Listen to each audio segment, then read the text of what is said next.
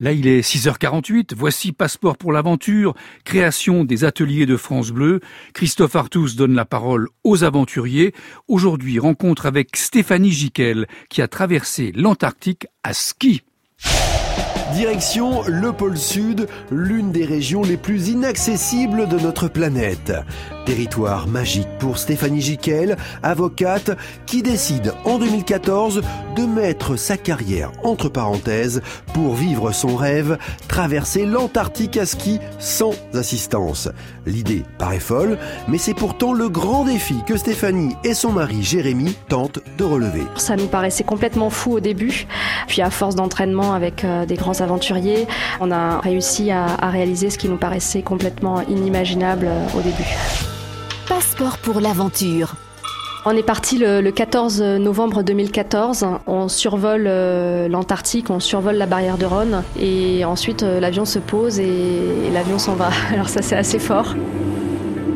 On a eu des décors totalement différents euh, d'un jour à l'autre et pourtant on peut imaginer que l'Antarctique est très monotone. En réalité non. On a eu euh, des jours avec un grand soleil. Euh, sur les photos, on se dit ah c'est cool, c'est bien. Non, en fait, il fait moins 40. Donc il y a du grand soleil, mais le soleil n'arrive pas à réchauffer l'atmosphère. Il fait toujours très très froid. Parfois, euh, il y a un brouillard total. Un brouillard total, c'est ce qu'on appelle un, brouillard blanc en Antarctique, euh, c'est-à-dire qu'on ne voit absolument rien, on ne distingue pas les nuages, on ne distingue pas l'horizon. Dans ces moments-là, il faut à tout prix rester ensemble, parce que s'il y en a un qui, qui disparaît, le risque pour, pour celui qui est derrière, c'est de ne pas le retrouver. Il m'est arrivé parfois de déchausser mes skis et d'être obligé de, courir pour euh, retrouver la sensation au bout des doigts. Parce que quand la sensation disparaît au bout des doigts, c'est un début de gelure.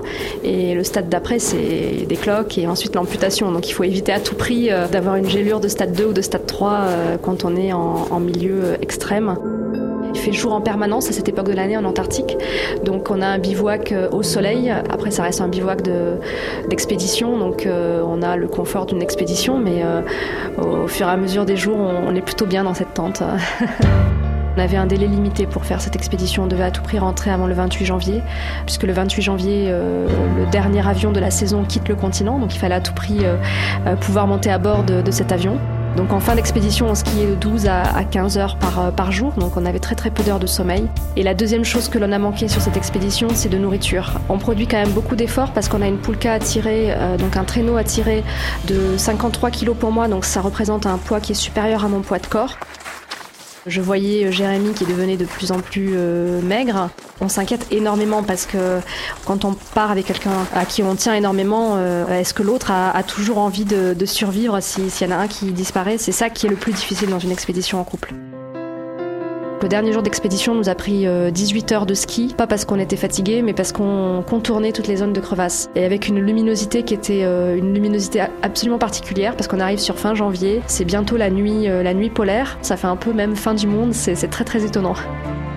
On arrive à temps, on arrive le 27 janvier, donc plutôt ric-rac je pense. On sait qu'on a réalisé quelque chose d'absolument énorme et en fait qu'on est allé au bout d'un rêve et enfin même pour nous ça nous paraît euh, peu croyable. À vrai dire même aujourd'hui des fois j'ai l'impression de, de réaliser que j'ai fait ça. Passeport pour l'aventure à réécouter sur franceinter.fr.